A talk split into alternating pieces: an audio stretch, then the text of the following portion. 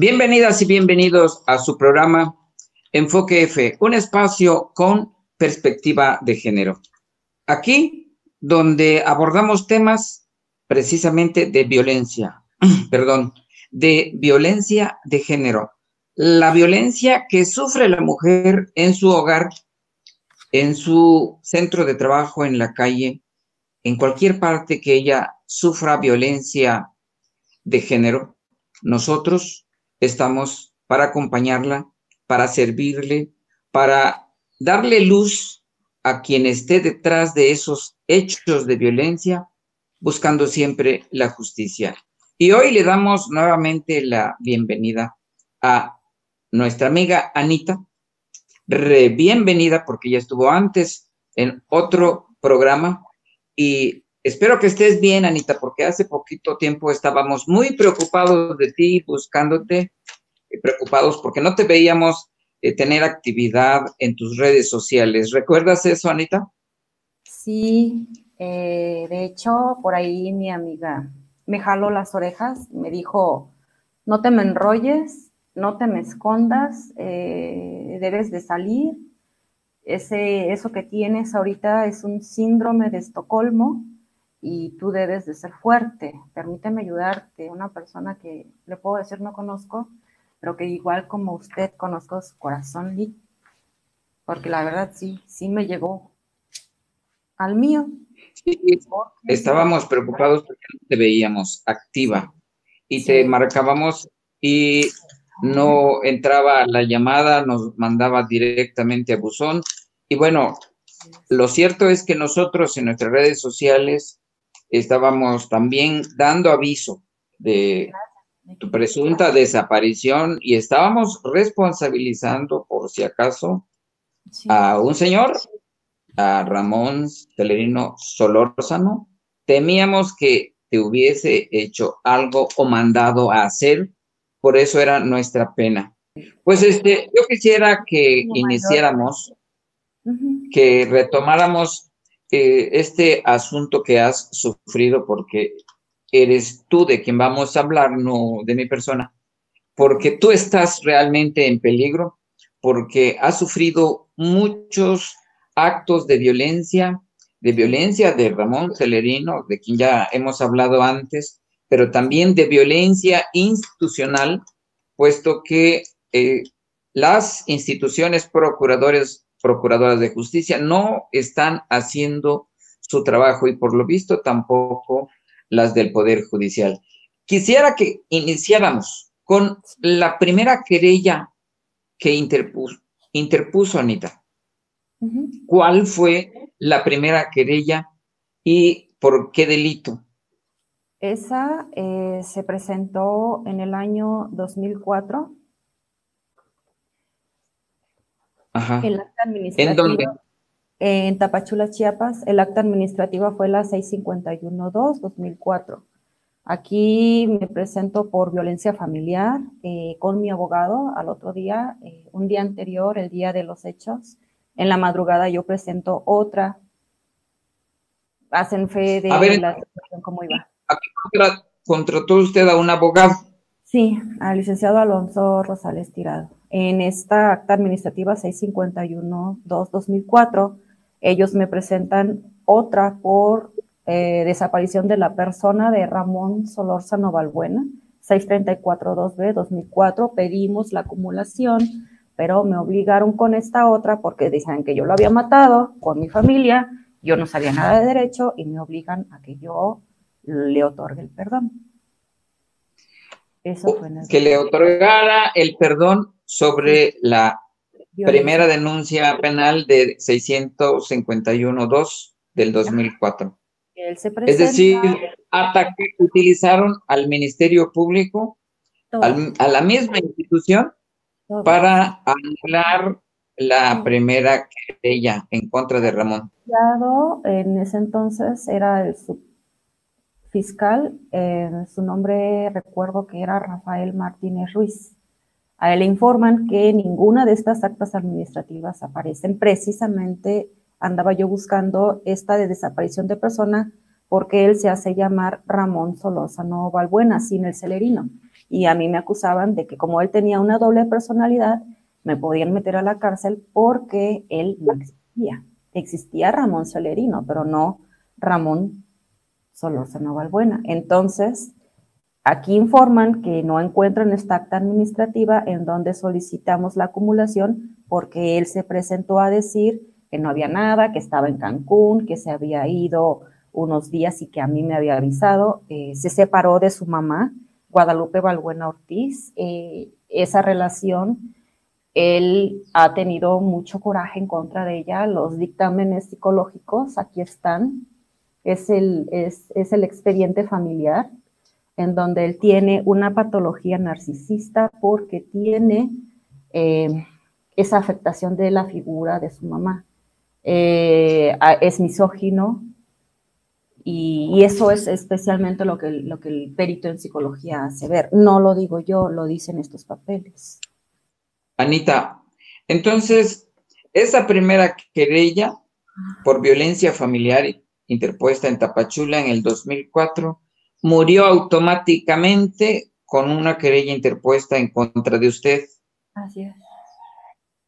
Sí. Así actuó el Ministerio Público así se las gasta, pero no nada más allí, porque en el 2010 él ya intenta quitarme la vida, yo lo denuncié en, en la causa penal 181-2010 y tampoco procedió. De esta 181-2010 ante el juzgado tercero de lo familiar, de lo penal, cuando él logra volver a salir, porque nada más lo consignan por incumplimiento de las obligaciones de asistencia familiar, la violencia familiar la mandan a tratamiento la licenciada Selmira Perla del Rocío Gutiérrez Beltrán y Germán Omar Díaz Villén. Ahora la conoce Isabel Robles Zárate del primer juzgado penal con la licenciada Luz del Carmen Camas Méndez, que son sus eh, secretarios de acuerdo Ignacio de Jesús Pérez, Cancino y Manuel de Jesús, integraron también todo este asunto porque el señor supuestamente me presentan una demanda por eh, divorcio necesario, me dan medidas provisionales y de ahí esta demanda tampoco procede porque me, dictan una sentencia definitiva en donde por esas propiedades mis hijos si tienen eh, la protección y los alimentos, o sea, como que van a ir a comer piedra, el señor come, el señor cobra las rentas que dijo que son mi responsabilidad. O sea, un completo caos que luego dicen, es que tú me estás confundiendo, permítame autoridad, usted es el que está diciendo que mis hijos van a comerse un pedazo de pared porque pues el señor cobra las rentas. Eh, usted es el que está diciendo que el Señor manifestó que esas propiedades no las quiere, que se las dejó a sus hijos, y esta es la materia del problema. ¿Por qué? Porque a él están viendo la forma de cómo quitarle todas esas responsabilidades que él debió cumplir, no que le debe de quitar a sus hijos para que él esté comiendo o él esté viviendo de allí, relacionado con todos los amigos que tiene en asociación delictuosa. Vuelve a haber otra denuncia un incidente criminal, pero ya en contra de todos. Y quienes resulten responsables por el fraude procesal y la falsedad de declaración. Fraude procesal y asociación religiosa no, no se consignó. Vayamos más despacio en la 181-2010, que fue la segunda querella interpuesta. Ajá. ¿Ahí utilizó usted algún abogado o fue eh, por propio derecho a presentarla? Abogados también, eh, incluso los llegó a, amenazar a sus oficinas el día que salió en la 181-2010 y, es, y se burlaba ¿Qué de hizo El Ministerio Público? ¿Qué hizo el Ministerio Público en esta querella 181-2010? ¿Qué hizo en contra de Celerino? ¿Lo investigó? Nada más por el delito de incumplimiento de las obligaciones eh, familiares, sí, y otorgó la orden de aprehensión. Él estaba bajo fianza, él iba y firmaba todos los, todos los sábados hasta que... Entonces sí lo detuvieron. Sí, lo detuvieron hasta que se puso una buena y me volvió a agredir. Entonces ahí nació la otra causa penal 260-2010. Me fui a refugiar a la sectorial y ahí lo vuelven a detener y bien ebrio lo vuelven a, sacar eh, con fianza, otra fianza. Entonces hubo una tercera agresión. Sí, sí. Y, después de esta tercera agresión hubo una nueva denuncia penal, una nueva querella. Por la asociación delictuosa que se abrió el incidente criminal, pero nada más se consignó, y fraude, fraude procesal, por lo mismo, la misma situación que ellos crearon, no yo. Ellos se quieren ahora hacer confundir las autoridades, pero pues está muy claro, lo único que hicieron, como dijo el juez civil, es evadir una acción penal como servidores públicos, y no le dieron valor a esa prueba y em, el señor vuelve a salir y no se dio ni la violencia familiar eh, ni la falsedad en declaración, nada más por ese delito. Entonces yo ahorita eh, pretendemos eh, que se consignen los delitos que dejaron de conocer, pero la licenciada de control de procesos, la licenciada Eunice, en ese momento me dice que no, que ya aquí ya no hay nada que hacer. Yo presento un amparo en esta 260-2010. El oficio es el 115 del año, ahorita le digo. A ver, no lo tengo a la mano. A ver, mientras aparece, yo quisiera ir haciendo un resumen. en el 2004 hubo una querella en contra de Ramón Celerino. Sin embargo, eh, él respondió o sus abogados respondieron o la fiscalía, entonces Procuraduría respondió eh, eliminando la querella a través de un perdón al cual la obligaron a usted, la obligaron a indultarlo, a perdonarlo a través de otra querella, pero en contra de usted. Así anularon la primera. Sí. La segunda, la, la, la 181 del 2010, ¿me recuerda, Anita, por qué delito fue? Por violencia familiar e incumplimiento de las obligaciones de asistencia familiar. ¿Y qué pasó con el asunto de violencia familiar en esa ocasión? La mandaron a tratamiento y falta de elementos para procesar, eh, se le absol mm, ya no, ya no se continuó por falta de elementos para procesar. No, entonces se debía determinar auto de formal prisión. No hubo auto de formal prisión en la segunda. Ni ninguna de las dos que fueron por, por el delito de violencia familiar. Ambas no existen los elementos, a pesar de que existen fotos en donde yo demuestro que el señor, las, las lesiones hicieron falta desahogar peritajes, a pesar de que hay testimoniales, hicieron falta desahogar peritajes. O sea, es una laguna creada por la juez Selmira Perla del Rocío Gutiérrez Beltrán y... Anita, ¿recuerda el nombre del MP en el caso 181-2010? ¿Quién era? ¿Quién fue? ¿Quién recibió? ¿Quién continuó? María Antonieta Corso. Ella, ella, ella eh, conoció del principio, porque ambas, las, las, yo al ver esta situación y mis abogados, pues comenzamos a presionar para que las remitan, porque ordenó la juez que se trataran, y ahí lo conoció la licenciada Salmerón, Karina Salmerón, lo conoció la licenciada Rosa Fuentes Paz, eh, y se dijo que eh, no tenía eh, la forma mis hijos de, hacer esas manifestaciones que la Ministerio Público asentó y la juez dijo que eh, no eran manifestaciones de los niños y también por eso le dictó un auto constitucional de falta de elementos para procesar. ¿Y así se cerró la segunda? ¿Quedó cerrada o, o le continuó usted? Le he continuado porque pues el señor me ha agredido, llegó y me corrió de la casa que era el domicilio conyugal y eh, me, han, me, han dicho que ya se ha sobreseído. Ahí, ahí quedó. He pedido que Anita, Si no. Ajá.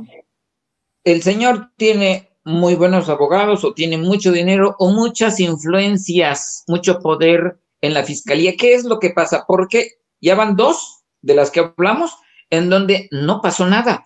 En una te obligan a, otorgarle el perdón. En otra, que no hubo elementos para procesarlo, para dictar un auto de formal prisión. ¿Cómo le hace? ¿Cómo lo logra? Pues el Señor desde joven ha tenido a estas personas como amigos, a Jorge Gutiérrez Beltrán, eh, lo han protegido porque el Señor se dedica a ser proxenetista. Esto se llama trata de personas. De hecho, a mí también intentó hacerlo y ahí se empezaron a agravar los problemas porque yo le dije que no. Yo no sé. Entonces, gracias, Anita, gracias a esos delitos gracias al prosenitismo es que él tiene influencias. Sí. Eso le da poder. Así es, de hecho abrió, abrió el calendario Chiapas con ellos, con los servidores públicos que lo están apoyando. Las llamadas constantes cuando yo llegaba, sí, aquí la tengo, está loca, no le voy a hacer caso, no te preocupes, no la voy a apoyar, no le voy a ayudar. Los mismos jueces Rosa Elena Arriola Machuca, la misma juez licenciada Selmira Perla del Rocío Gutiérrez Beltrán, los mismos ministerios públicos que posteriormente en el despojo, que también denuncié en la carpeta de investigación, me están atendiendo y delante de mí los magistrados les están diciendo, sí, señor diputado, el mismo licenciado Filemón Luciano, Filemón Rosales, cuando vamos a hablar con él para saber qué es lo que está pasando, porque todo esto es una completa locura que nada más a ellos se les puede ocurrir, nos dijo que él levantó su teléfono cuando él llegó a quejarse de mí porque me puso como una bruja y que le pidió a Rutilio Cantón Cadenas que lo apoyara, pero que en ese momento iba a enmendar su error, que no, hasta ahorita a la fecha no lo ha hecho, iba a enmendar su error y le iba a hablar a Rutilio Escandón Cadenas y que confiáramos y que yo dijera por donde yo fuera que yo, que yo tenía su completo apoyo, porque yo llegué a decirle, oiga, a mí me dijeron que usted es el que se está metiendo en este asunto y usted los está ayudando y me dijo que sí. El señor es de palabra. ¿Usted se refiere a Luciano Rosales Tirado. Ah, ah, ajá. Luciano Rosales Tirado.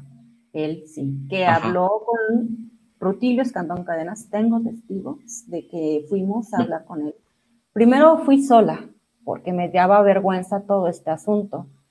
Ya yo le expuse que el señor efectivamente me grababa teniendo relaciones con él, pero él lo hacía. Y él dijo en este asunto que él me encontró un video con una tercera persona. A ver, permíteme yo en ese momento, cuando él metió a una persona a mi casa, a mi cuarto, yo estaba dormida. Y todos los actos que él cometió era porque yo le di un año sabático para que él pudiera irse de la casa y nos dejara vivir en paz. Y ahí se dedicó el Señor a hacer todo esto, a recabar pruebas, a filmarme, eh, teniendo relaciones con él y con otra persona. Yo estaba dormida y en las fotos que yo vi, que yo tengo, yo tenía los ojos cerrados y cuando las vi, obviamente le dije, oye, ¿de qué se trata esto? Posteriormente, ya cuando yo me salgo de esa casa, que es a nombre de mi nena, me voy a la de mi mamá, a un lado, ahí es en donde él está parado en la puerta del baño, yo estoy sentada limpiando un mueble de madera, lo recuerdo, la camisa era negra con un pantalón café, y ahí fue donde él me propuso que yo tuviera relaciones con Rutilio Cantón Cadena. Me acuerdo muy bien del nombre porque yo dije, uy, qué horrible nombre, así de horrible estar el tipo. Bueno, el señor ya andaba viendo lo de su calendario Chiapas. A mí me propuso que yo financiara ese calendario. Ellos cuando ven a alguien de su mismo grupo eh, en peligro, lo protegen de esta forma. Con todas estas denuncias, el señor ha salido libre, tiene un excelente padrino que ya quisiera yo Ahora sí, ver si Rutilio Escandón Cadenas está metiendo a la cárcel a su yerno y le está dando 42 años de prisión por un delito de violencia familiar. Anita, no escuché. Creo que dijo usted Rutilio nuevamente. Rutil Escandón Cadenas le dio a su yerno eh, por violencia familiar equiparada, hasta eso, no lo tiene plenamente acreditado, 42 años de prisión. Con todo esto, licenciado, yo me planté con él, así como usted me está viendo, con una pancarta y le dije, deja de meter las manos. Me, me dijo que me iba a dar a sus mejores abogados, vuelvo con los mismos jueces penales, para que me resolvieran este asunto y no está resuelto. Al contrario, hay más ataques en cuestión de que a mí me quiere hacer, me quiere hacer responsable de lo que ellos inventaron y que ahora para ellos es una confusión. A mí me queda muy claro. ¿Por qué? Porque la que lo estoy pasando soy yo. Porque a la que le dije. Anita, cuando Ramón Celerino le propuso a usted tener relaciones con el hoy gobernador de Chiapas, ¿usted qué le respondió a ese señor Ramón Celerino? pues entré en shock. Yo le dije, eh, ¿cuánto me vas a dar? O sea, ya toda la universidad, licenciado, quien me conoce realmente y quien estuvo estudiando conmigo en la escuela Salazar, saben de mis fotos, han visto los videos, me subió a internet, tiene usted que entrar y pagar con una tarjeta de crédito para ver las relaciones sexuales que yo tengo ahí con él. Y yo le dije, bueno, hiciste esto, hiciste aquello, hiciste el otro, te atreviste a, subirlo a internet, voy a investigar eh, de quién se trata, porque no creo que seas tú. Yo le dije en ese momento, ¿cuánto me vas a dar? Y él a mí me dijo que me iba a dar dos mil pesos. Entonces ahí fue que yo le dije, ay, no, o sea, a mí mínimo dame diez mil pesos y a lo mejor, y sí, pero eh, ahí fue donde él me comentó de quién se trataba y que en ese entonces era diputado y que iba a llegar muy lejos. Como yo tenía ese problema, ese asunto de un despojo que denunciaba el síndico municipal de Tapachula, Chiapas, me decía que a mí me convenía meterme con ese señor. Porque a mí me quería... Ah, bueno, entonces Ramón Merino no actuaba solo, tenía el apoyo de más amigos para tratar de convencerla a usted a mí y a todas esas chicas que las pasan, según él, por unos patios fiscales que son propiedad de ellos. Entonces yo... Pero, a ver, Anita, a mí me surge esta, esta duda. Si intentó venderte a ti con el entonces diputado federal. Daba clases en la Salazar, ella. Eh, quisiera preguntarte, lo intentó, intentó llevarle otras chicas al diputado. Sí. Eh, estaba yo ya en el año 2010 en una iglesia que al otro día ya sabían pestes de mí y ahí me enteré por parte de los chicos de la, eh, de la congregación eh, que ellos filmaban reportajes que hacían y le filmaron a la, tía, a la, tía de ellos, tía política de él, Josefina León Duque.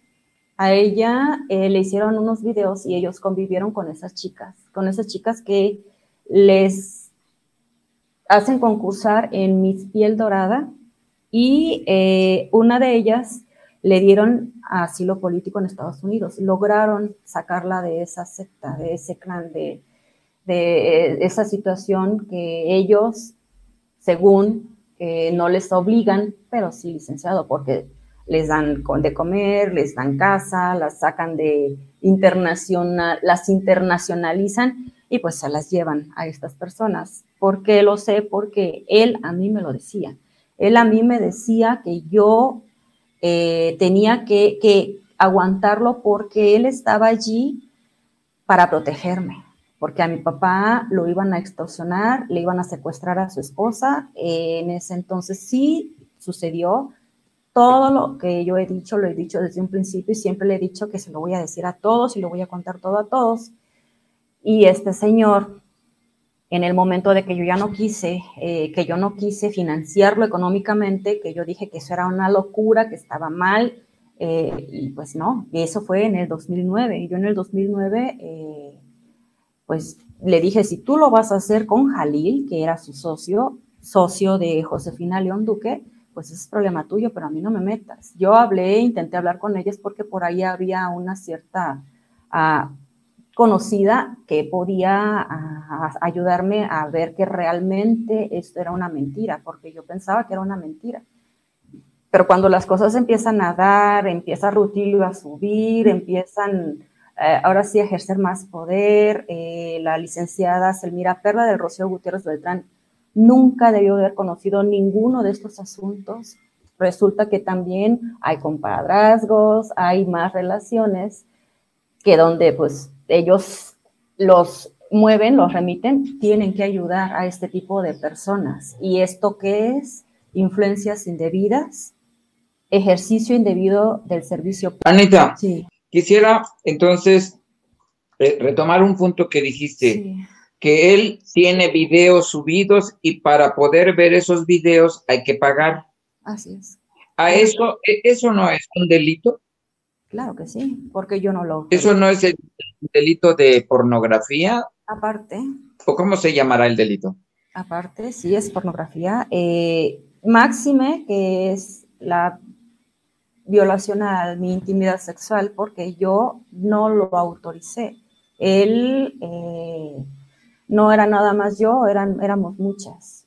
Las fotos que se circularon en, en ese entonces tan acertadamente, eh, también ahí estaba involucrado otro que fue fiscal también que yo le preguntaba cuál era, este, si él era, que ahorita está contendiendo con, con, Ismael Brito Mazariegos, eh, quiero eh, hacer público también que he tratado de creer que esto es una mentira, he tratado de, de buscarle otra razón, tal vez que la licenciada ejerció toda su furia y toda su rabia porque yo la denuncié, pero ella se excusa y, de conocer mis asuntos y la sala penal dice, no, tú eres competente para conocer.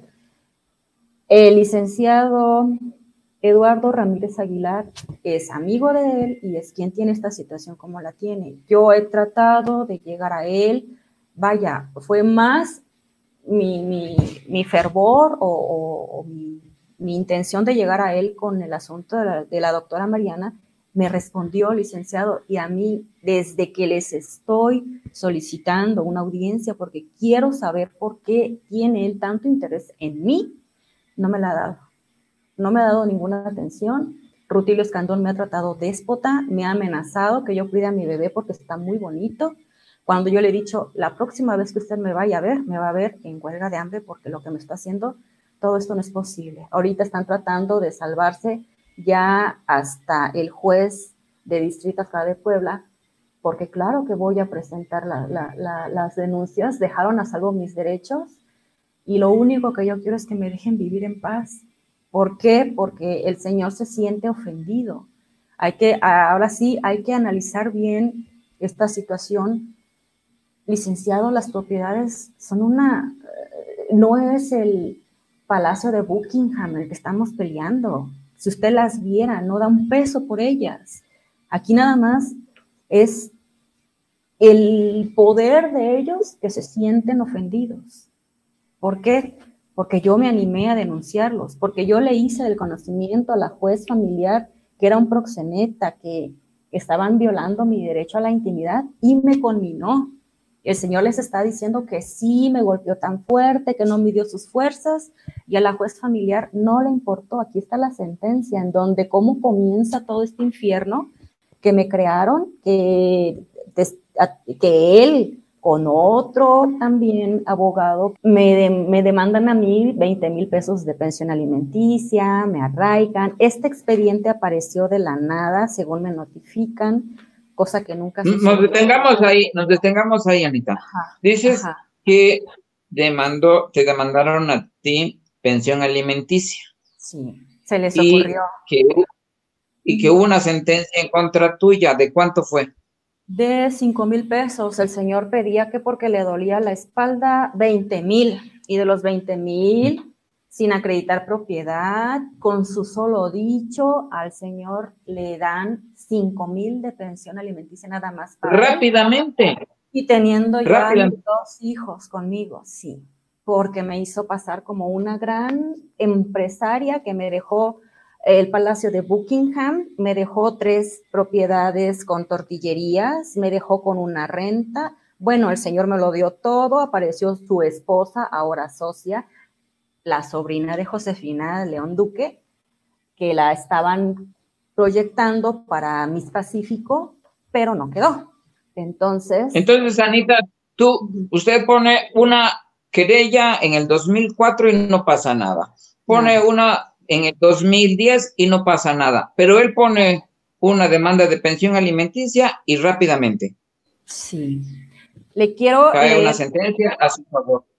Le quiero leer un poco porque aquí se prestan los papás para atestiguar y, y no sé si pueda yo leer un poco de lo que ellos dijeron, porque aquí está diciendo que él... ¿Qué dice?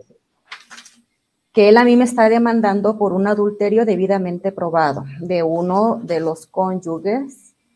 Él le está diciendo a la jueza que no demostró que yo sostuviera una relación extramarital con una persona de sexo masculino y con quien yo sostenga relaciones sexuales, porque aquí Ramón Solerino, quien salió del domicilio conyugal el día primero de enero del 2010, declaró que yo lo corrí con palabras altisonantes, muy fuertes, amenazándolo que si no se iba, lo iba a matar con un cuchillo en mano, yo, que él a mí le recuerdo todo su pasado y sus antecedentes, hijo de tu madre, aquí lo dice licenciado, se la voy a mandar para que ustedes vean la forma de conducirse y que la autoridad se queda tan cruzadita de las manos sin preocuparse absolutamente para nada, para no darnos ni siquiera una medida de protección cuando los peritos en psicología dicen que el señor está mal,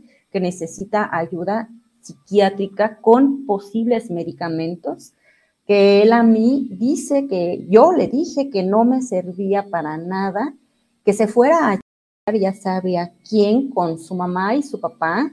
Acto seguido yo me fui a la cocina y con cuchillo en mano empecé a tratar de agredirlo ella dice que su hijo no me decía nada y ella y a mí no me paraba el vocabulario, que yo le decía a su hijo que a él ya no me servía como hombre, que ya no me servía en la cama, que él ya no se le pagaba la... O sea, delante de sus nietos, licenciado, porque ese día que ellos declararon todo esto, yo fui con mis hijos ese día yo ya sabía de este asunto. Otro dice que estuvo callado, se salió del portón y que yo lo seguí insultando y que su hijo se salió porque además yo portaba un arma en la mano diciéndole que era un... A ver, señores. ¿Y qué derivó de todo esto? ¿Y qué derivó? ¿En qué terminó? Bueno, llegan mis hijos, eh, la sala civil ordena que mis muchachitos entonces, ahorita ya en ese momento unos niños, fueran escuchados en, declaraciones, ya mis hijos manifiestan, mi hijo más chiquito, que él fue el que vio que la arma, el arma, el cuchillo en mano lo tenía el papá. Entonces, bendito Dios que se ordenó por la sala ese desahogo de los niños, ya ellos vinieron a esclarecer todo este asunto declararon ante el Ministerio Público y ante un perito de psicología eh, en dos ocasiones, eh, porque él me estaba también peleando la guarda y custodia de ellos, concluyeron que era una persona que tiene un, un problema de sentimientos de culpa porque tiene la idea de su problemática, pero no desea enfrentarla. Eh, que lo llevan a generar fantasías alrededor de él con patología narcisista. Este es el resumen de la sentencia definitiva de la juez, que las peritas en, en la materia le dicen que él genera una fantasía al cubrir el daño emocional que sentía y que necesita ayuda psiquiátrica para atender el estado mental, apoyo psicológico para enfrentar traumas del pasado la licenciada perito Claudia Patricia Ley también le hace ver a la juez los impulsos negativos ante diversas actitudes, eh, las amistades están mal orientándolo tanto como los familiares y que los hijos no, se no deben de ser utilizados. Aquí es en donde le digo que llegan mis hijos en la audiencia donde son escuchados, licenciado, hay actos impropios cometidos por este señor contra de mi hija. Mi hija le ha dicho a la jueza que a él no le, a ella no le gustaba que él la obligara a besarla en la boca. ¿Y usted cree que la jueza hizo algo? Yo le presento ese escrito en donde le digo, su señoría, el señor a mí me está llevando a, es un proxeneta, a mí me está obligando con eso a, que yo eh, negocié mi situación con Rutilio Escandón Cadenas porque va a llegar muy lejos. En ese entonces todavía no creo que eh, ya había llegado al tribunal, ya, ya, era, ya era presidente del tribunal. De ahí me voy a verlo a él porque yo no sabía de dónde venía todo esto. Pero aquí eh, no le importó nada de esto. Nos conminó a que nos recatáramos en nuestras declaraciones. Eh, yo busqué, efectivamente, busqué una luz. en ese entonces el licenciado, le dicen el afil negro, Oscar Baguinas Lezama, me dio la oportunidad de sacar esta mitad de mi vida en, la televisión y en un, en, un, periódico me dio la cobertura. Entonces, eh, sufrió lo mismo que usted, eh, eh, persecución política en su trabajo también. Y nada, licenciado, bajaron un poco esta sentencia definitiva, no procedió el divorcio, me absuelven para pagarle esos cinco mil y a él lo condenan a pagarle a favor de mis hijos. No le estoy pidiendo yo nada al señor. El señor está diciendo que cobra unas rentas y a mis hijos les están otorgando la pensión de un salario mínimo y la mitad de otro. En aquel entonces estamos hablando que eran como 80 pesos diarios. Eh, lo de un salario mínimo Esa es la primera sentencia en contra de él. Sí, es, de hecho, él le dijo que a mi hijo que todo esto era un fraude y que esta demanda él había perdido porque el señor únicamente quería pagarme, pagarles a los niños 500 pesos. 500 pesos. Anita, y del, del delito de proxenetismo, ¿ya iniciaste la querella? Así es, Mili. Ahorita el juez de distrito ya le está dando vista al fiscal federal para que él conozca todos estos actos. Eh, un delito federal, ¿verdad? Sí, además el ejercicio indebido del servicio público. Él, eh, yo le pedí que dejara de conocer, porque cuando estamos en, según un muy buen sistema local anti, anti sobornos, mi expediente no ha sido subido a internet en el aspecto y en el ámbito familiar, no aparece como víctimas de la trata de personas, esencialmente estoy pidiendo medidas urgentes y de protección cautelares. Si aquí, ayer fui a ver, no me escuchan, licenciada, yo me tengo que mover, yo tengo que ver con quién me van a, me van a atender en este aspecto, porque si usted lee lo que realmente es la ley de trata de personas, todo lo que están haciéndome encuadra a la perfección. Porque no es ¿Dónde se interpuso esta querella de trata de personas? ¿Dónde? ¿Con qué eh, ministerio público?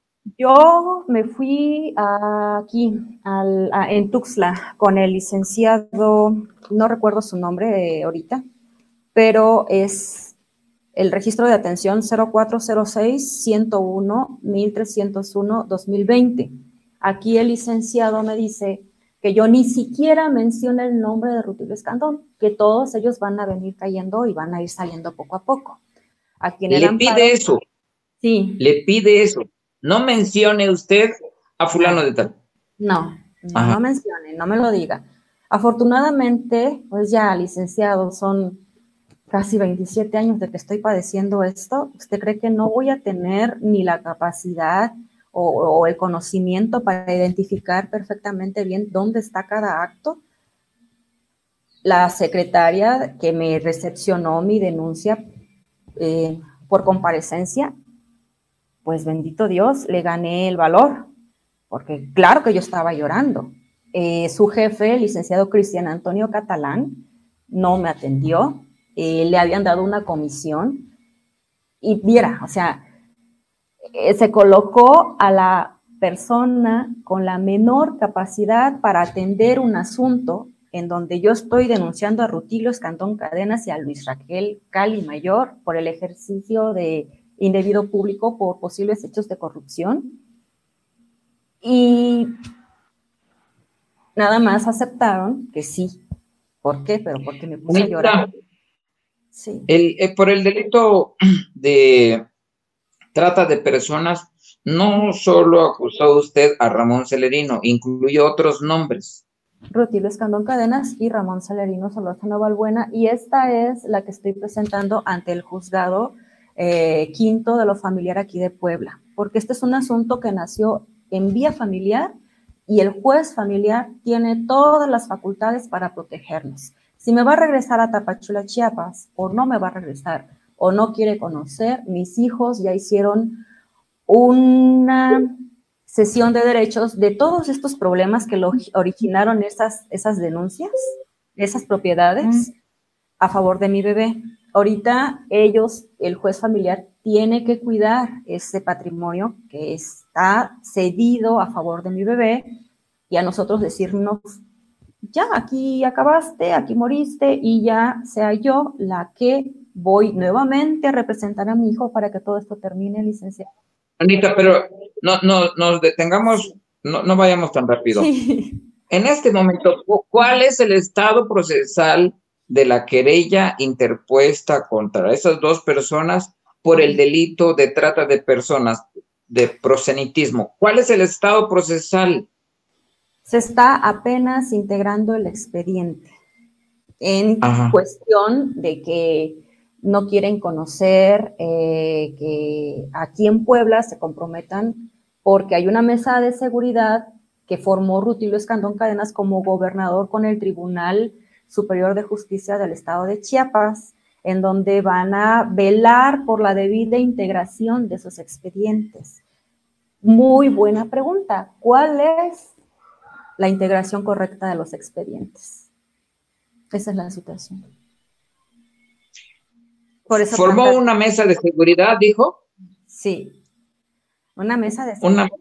Ajá, ordenada y coordinada por Rutilio, Escandón, Cadenas, cuando se supone que son entes autónomos, independientes, está ejerciendo todo su influentismo y sus indebidas influencias eh, para que el señor logre armar debida y correctamente los expedientes eh, estamos en la liquidación, estamos en la reparación integral de los daños. Todo esto que yo he pasado ha sido un infierno. Yo he tenido que dejar de trabajar, he tenido que cerrar los negocios. Llegaron y me movieron la polaridad del motor, casi me cerceno estos tres dedos. ¿Usted cree que me han dado medidas de protección? se metieron a mi casa, su casa, la casa que estaba a nombre de mi hija, nos corren sin orden judicial con gas lacrimógeno y las autoridades se ríen.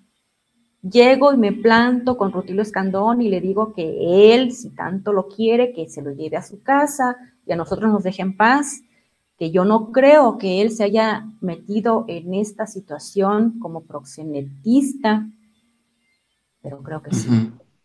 Incluso hasta Eduardo Ramírez Aguilar, licenciado, cuando lo empiezo a ver rodeado de decanes y llegar al Congreso vestido de tzotzil, esas son situaciones que solamente se le ocurren a Ramón Celerino y yo no sé cómo es posible que si él tenía alguna eh, imagen donde ellos pudieran decir, soy un servidor público y estoy para servirte, se hayan prestado a tanto, licenciado. Esto es... Entonces, el método de, Ramón Celerino para hacerse de influencias es llevándole chicas a los políticos más poderosos de Chiapas. Así es. Y ya no me cabe la menor duda, licenciado. Yo por más que quiero pensar o, querer llegar al, al, al, licenciado Eduardo Ramírez Aguilar, créanme que no. No, porque yo ya le he dicho, está leyendo un libro en, en Facebook y le digo, oiga, ¿cómo puede ser posible? Porque antes, cuando en el momento que me está pasando a mí todo esto y que sí me tumban, porque digo yo, ok, me quieren conminar, me quieren multar, yo estoy ejerciendo mis derechos. Esta es la que yo le comento, que está firmada por Aldo Ramsés. Este es el acto administrativo que al descubrirlo yo, pues yo veo la vida. ¿Por qué? Porque esta certificación es del expediente familiar que lo mandan en esta situación para absolverlo definitivamente del delito están las fojas con el sello del juzgado tercero, primero de lo familiar, y esta es la letra de la licenciada, se lo voy a mandar, de la licenciada Adelina Sánchez Torres. Entonces, este, este expediente familiar con el que la juez Elmira Perla del Rocío Gutiérrez Beltrán lo absuelve del delito de incumplimiento apareció de la nada. Y apareció certificado por Aldo Ramsés Villalba Sánchez. ¿Quién hizo esto? El licenciado Luis Arturo Gutiérrez Beltrán, coincidentemente hermano de la licenciada Selmira Perla del Rocío Gutiérrez Beltrán, inamovibles y ahorita coincidentemente es para integrar debidamente los expedientes el juez primero familiar de Tapachula, el hermano de la licenciada y todo esto para salvarse. ¿De qué? Entonces, en Chiapas se vale ser delincuente si tiene influencias políticas y si no se tiene influencias políticas, se vale eh, hacer otro delito, como en este caso el, delito de prosenitismo, el delito de trata de personas, para conseguir la influencia. Sí, licenciado. Así es. Vaya usted a saber qué le sabe.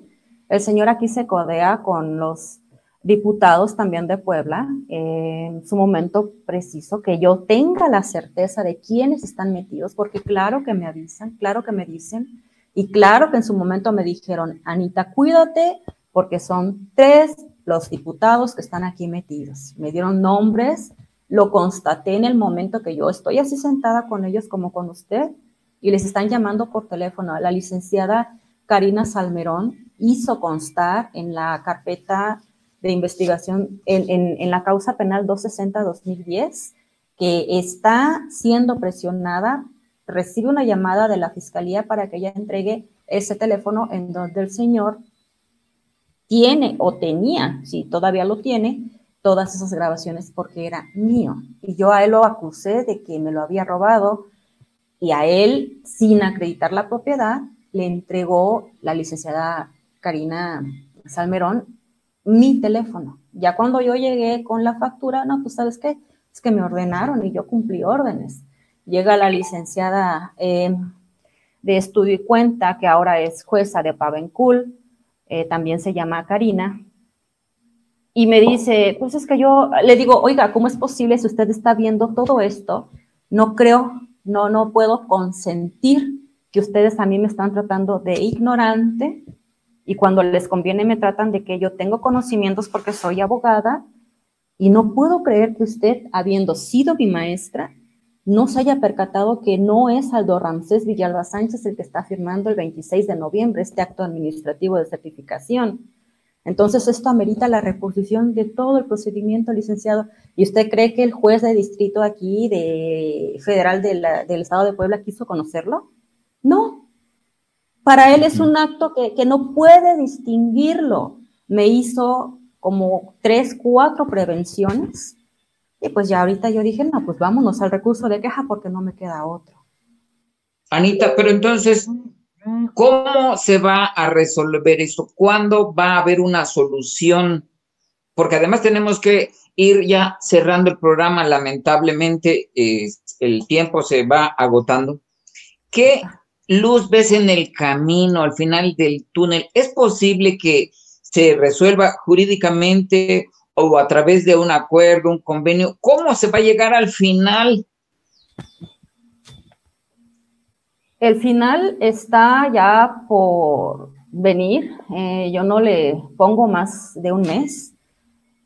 Y aquí eh, la solución va a ser que el juez quinto de lo familiar actúe y haga valer la ley, porque aquí es en donde nosotros estamos ratificando y quitándonos todos estos problemas de encima y es el juez familiar el que va a resolver esta situación, porque todo esto empezó en el ámbito familiar y está en manos del, juez quinto eh, del ramo familiar, igual con las mismas inconsistencias. Eh, Ismael de Gantes de Gante López. Estamos en sus manos. No he pronunciado ni he solicitado ningún, eh, ningún procedimiento administrativo en su contra porque quiero que conozca y quiero que ya, eh, espero que ya lo resuelva en contra de la licenciada Elaine García Ballesteros. Sí, por el mismo procedimiento indebido en donde estas son copias certificadas del último acuerdo que solicita que yo eh, diga de quién es el domicilio en donde me encuentro. O sea, ¿en qué parte de la Constitución dice que para que yo pueda demandar o que él pueda conocer con su jurisdicción, tengo que señalarle a quién pertenece ese domicilio, licenciado? Yo creo que da risa. Es indignante lo que el licenciado Ismael de Gante López, juez quinto de la familiar aquí de Puebla, está haciendo. Ese va a ser lo que va a poner el, fin a todo esto. ¿Cuándo nos lo, van a dar? Considero que para el lunes. Le va a tener que dar. Anita, Ajá. Anita eh, mándele a ese señor, a ese funcionario y a quien usted considere un mensaje final por el día de hoy, porque yo creo que vamos a continuar en otras fechas. Un mensaje a él a fin de que se llegue a una solución y se aplique la ley, que se aplique el Estado de Derecho. Anita, pídeselo. Pues eso sería, licenciado, que proteja a las víctimas de la trata de personas, que realmente eh, nos resguarde este estado de Puebla porque es muy bonito. La verdad, sí me gustaría a mí echar raíces aquí. Tapachula, Chiapas. Chiapas se va a convertir en lo que usted no tiene ni la menor idea. Mucha gente corrupta está llegando al poder, no les está importando la gente trabajadora como usted, como mi papá, como lo era yo. Y, y lo que más les vale a ellos es esto, es un indebido proceso.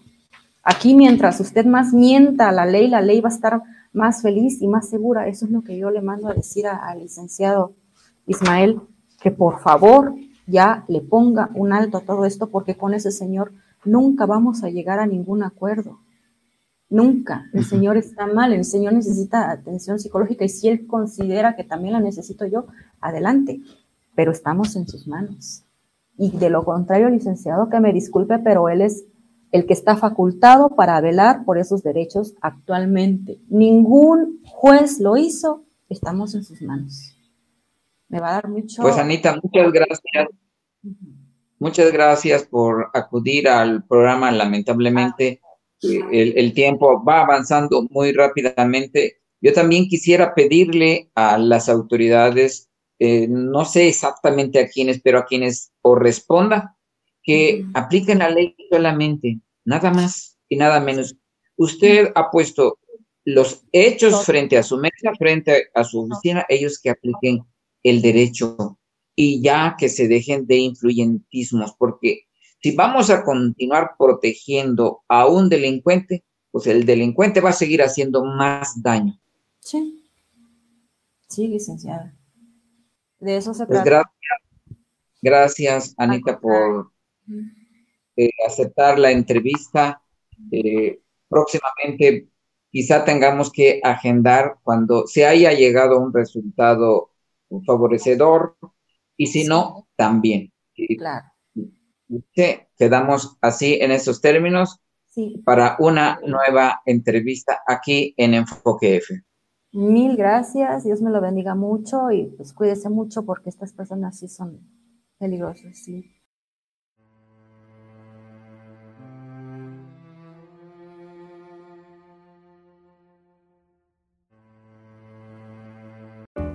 Este episodio de Enfoque F es traído ante ustedes por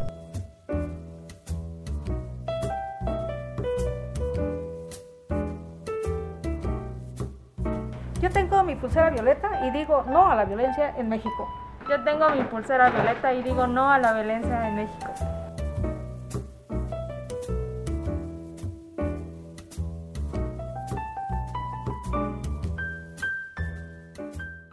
Cerca de un siglo, Comitán de Domínguez fue cuna del priismo chepaneco, una plaza que pertenecía a un solo partido, una ciudad que no conocía la alternancia. Sin embargo, a inicios del nuevo milenio ocurrió un evento inédito. El PRI sufrió su primera derrota a manos de un candidato de oposición. Fraudes, corrupción y traiciones, así fue como Comitán se abrió por primera vez luego de 72 años, su camino a la democracia. Transición política, la historia de una elección que transformó la vida política en Comitán, disponible en Amazon.